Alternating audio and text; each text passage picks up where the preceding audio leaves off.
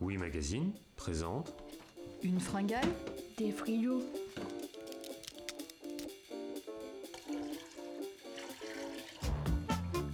Autopsie de frigidaire. Psychologie de comptoir. Bruit de bouche et borborigme Borbo quoi? Borborigme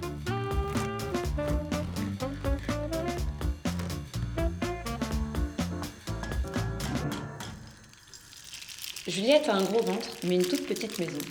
Il y a deux ans, elle a construit avec ses amis une tiny house en bois dans un micro-village de Touraine. Aujourd'hui, elle y vit avec son mari Gaël et attend impatiemment l'arrivée d'un petit bébé. Élevée au milieu de la nature, elle jouait déjà à fabriquer des potions magiques. Elle passait son temps dans les jupes de sa grand-mère à l'observer cuisiner des fruits et légumes du potager. Juliette a fait de la simplicité un art de vivre. Mais voilà, dans 20 mètres carrés, il a fallu faire des choix. Dans son tout petit frigo, on y trouve des yaourts fermiers, des rayons de Touraine et du vin de pissenlit. Son garde-manger, lui, se trouve juste en face, sur une parcelle de 600 mètres carrés où elle cultive ses légumes et ses aromatiques.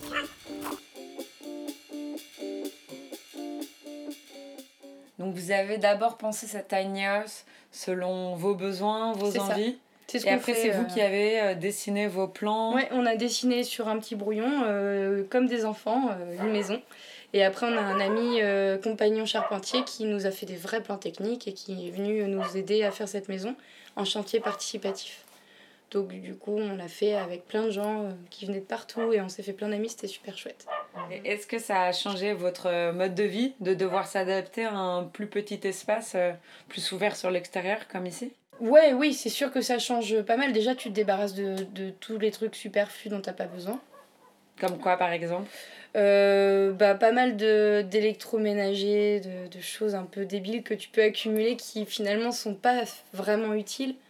Après, bah, tu fais le tri dans tes fringues aussi, parce qu'il n'y a pas 36 rangements. Puis des meubles, bah, il y a plein de meubles qui, qui n'existent plus dans notre vie, euh, qu'on qu'on a revendus ou donnés. ou- Donc pour nous, c'est plus important d'avoir la nature qui va autour de la maison que la maison en elle-même, euh, avec une grande taille. quoi. Donc l'essentiel pour vous, ça a été une belle cuisine, une salle à manger, un lit pour dormir. Voilà, c'est ça. Bah, on a Mm. habité dans des appartes, euh, notamment à Paris. Je peux te dire qu'on est beaucoup mieux dans 20 mètres carrés comme ça que dans 20 mètres carrés euh, parisiens, mal aménagés. Puis même, euh, je veux dire, tu vois la vue, euh, tu te dis, ok, je peux y rester toute ma vie, quoi. Et puis aussi, en fait, on se prépare à ce que sûrement demain, bah, on puisse pas payer l'électricité aussi facilement qu'aujourd'hui parce que ça sera très cher. Euh, on se prépare aussi à être autonome à un maximum sur euh, tout ce qui est énergie, quoi, tu vois. Si un jour euh, bah, on peut plus avoir d'eau, on pourra, nous, euh, prévoir de, de la récupérer, l'eau de pluie, tu vois, par exemple. Vous avez déjà mis en place des choses pour tenter d'être. on n'a rien mis euh, en place euh, vraiment au niveau de l'énergie, mais on a tout prévu pour. Déjà, nos toilettes, c'est des toilettes sèches. Euh, on consomme très peu d'électricité parce qu'on est euh, que sur de la LED.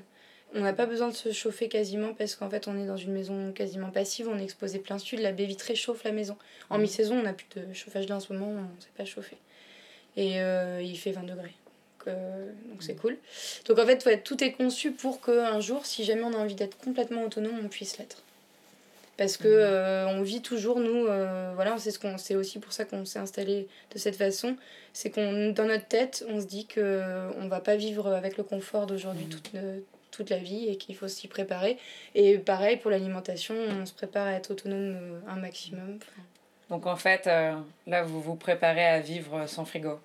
Ouais, bah peut-être qu'il faudra y venir et, et on, on, en serait capable, on y a déjà pensé. Je pense qu'on en, serait tout à fait capable. En définitive, euh, qu'est-ce qui vous a euh, poussé à vouloir euh, vraiment passer le pas de vivre en tiny house? Alors en fait, euh, bon, comme j'évoquais, l'autonomie était vraiment une perspective, euh, c'était vraiment le but principal. Mais euh, bon, bah, on est un jeune couple euh, sans vraiment des revenus fixes parce qu'en fait on est entrepreneurs tous les deux. Donc euh, tu vas avoir une banque qui te dise bah non, emprunter c'est pas possible. Donc nous on voulait vivre à la campagne, ça c'est sûr. Mais la seule solution qui s'offrait à nous c'était d'acheter une maison parce qu'on n'avait pas envie d'être en location toute notre vie. C'était vraiment aussi le côté jeter de l'argent par les fenêtres qui nous commençait à nous agacer. Donc on avait envie d'avoir notre chez nous, mais on pouvait pas se l'acheter parce qu'on pouvait pas emprunter d'argent. Donc en fait on s'est dit bah la seule solution c'est de construire mais tout petit. Euh, donc voilà. Bon, après, il fallait le terrain. Nous, on a eu la chance. c'est un terrain familial. sinon, on aurait acheté une ruine et on aurait construit à côté de la ruine une petite maison. Enfin, c'était vraiment. L'idée, c'était d'aller à l'économie et puis aussi euh, un autre modèle. La maison là, entièrement conçue avec tout l'équipement, tout, tout, euh, on arrive à 35 000 euros. 7 ans de loyer. On a vécu à Paris, on a vécu à Tours. Même si on gagne pas beaucoup d'argent, euh, enfin je veux dire suffisamment pour emprunter, on se disait que de toute façon ça serait toujours plus intéressant quand même que de que le donner à un propriétaire et de jamais avoir notre chez nous. Et puis à la campagne, en tout cas en Touraine, c'est de plus en plus difficile de louer une petite maison avec un jardin parce que tout est transformé en gîte en fait. Donc il n'y a plus de petites maisons agréables à vivre. Donc on s'est dit, bah, on construit quoi. Après, voilà, tu fais construire, mais sauf que nous, on voulait pas un pavillon, quoi. on voulait un truc un peu sympa. Et aussi, on s'est rendu compte qu'on était très heureux de pas tomber dans la restauration de vieilles maisons qui durent des années et qui n'en finit pas et tu dépenses plein d'argent et t'as jamais le temps, en fait, de, de trouver le moment d'en profiter. Et puis surtout, euh, c'est pas du tout écologique, quoi. Tu te rends vite compte que tu utilises des matériaux dégueulasses. Enfin, là, c'est vrai qu'on a utilisé beaucoup de matériaux nobles on est isolé en, laine de bois. Mhm. Euh, c'est une maison qui est saine. Enfin, mhm. Euh, après, euh, je comprends que ça puisse faire peur, 20 mètres carrés au sol. voilà, tu te dis souvent, quitte à vivre à la campagne, autant avoir une grosse maison. Mais nous, ça ça nous pose aucun problème. Et on s'est jamais dit, oh, mon Dieu, c'est chiant, c'est trop petit. jamais on s'est dit ça, quoi, vraiment. Bah parce qu'au final, votre maison, c'est pas seulement 20 mètres au sol, c'est c'est tout ce qu'on voit ici. C'est voilà, c'est le paysage, euh, c'est mon jardin, c'est la forêt, c'est nos poules, c'est voilà, c'est tout, tout ce qu'il y a autour, quoi, tout ce qui nous apporte euh, que du bonheur au jour le jour. Le frigo. Alors Juliette, qu'est-ce qu'il y a dans ton frigo? Euh, Vous voulez que j'ouvre mon frigo? Bah, pour vous dire ce qu'il y a En ce moment, il est très rempli parce que j'ai des woofers il n'est pas toujours aussi rempli. Euh, j'ai des lardons de la ruche qui dit oui, de mon charcutier. J'ai quelques feuilles de chou du jardin. Euh, ah, je sais, un truc euh, bien de Touraine, j'ai des rayons. tout le monde n'a pas ça dans son frigo. Et bah, chose que, que j'ai en ce moment là, c'est le petit vin de pissenlit pour mhm. l'apéro. Enfin, moi, j'en bois pas du coup. du jus de pomme. J'ai toujours du bon jus de pomme euh, bio. Euh, ah oui, et aussi après, des trucs. Euh, j'ai toujours dans mon frigo du levain. Du levain pour faire du pain. Tu le fabriques toi-même le levain? Non, le levain, ça se donne. Donc quelqu'un me l'a donné et moi je le, je le passe à des gens qui en veulent et, et voilà. C'est comme le kéfir, ça se donne. Et j'ai du pesto d'ail des ours que j'ai fait euh, parce que c'est la saison. Donc euh, voilà, qui est bien vert, c'est pas comme le pesto de basilic. La recette.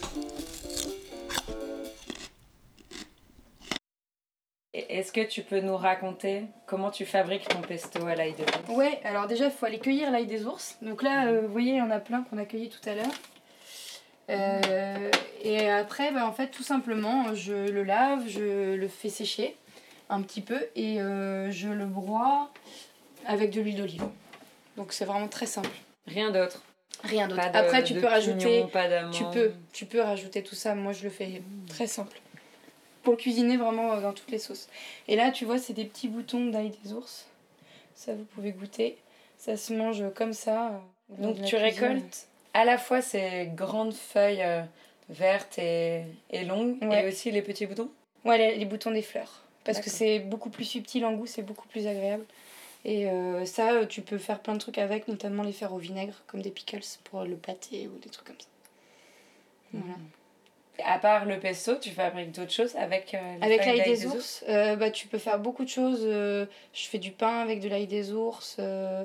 L'autre fois, j'ai fait des croque-monsieur avec de l'ail des ours des gratins, euh, enfin t'en mets partout. C'est comme de l'ail quoi, t'en mets partout. Comme, du persil ou de l'ail. Ça fait les deux d'ailleurs, ça fait persillade. Puis sinon, il y a beaucoup de choses que je mets pas au frigo moi, donc j'ai toute cette étagère, tu vois. Il y a des fruits, des légumes, euh, voilà, en général c'est ça. Tu vois, t'as les pommes de terre, les pommes. Euh. Ah là, j'ai pu, mais j'avais des oranges. Voilà, et puis des navets en ce moment. Il n'y a pas beaucoup de choix de légumes, mais il y, en a quand même.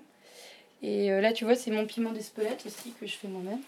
Donc que je récolte et que je fais sécher. D'accord, donc tout ce que tu peux garder à l'extérieur du frigo. Oui, et en fait, au frais, j'ai vraiment que des produits laitiers et de la viande. Et en plus, la viande, j'en ai vraiment pas beaucoup, j'en ai rarement. Mais sinon, c'est surtout pour les produits laitiers que j'ai besoin de conserver euh, plus, quoi que. Enfin, ça se met pas dehors, quoi. Quoique le beurre, tu peux le conserver dehors, mais voilà. C'est pas trop compliqué de réussir à faire euh, toutes tes préparations, les bocaux, les conserves dans une si petite cuisine? Non. Non, parce qu'en fait, on a accès tout sur la cuisine.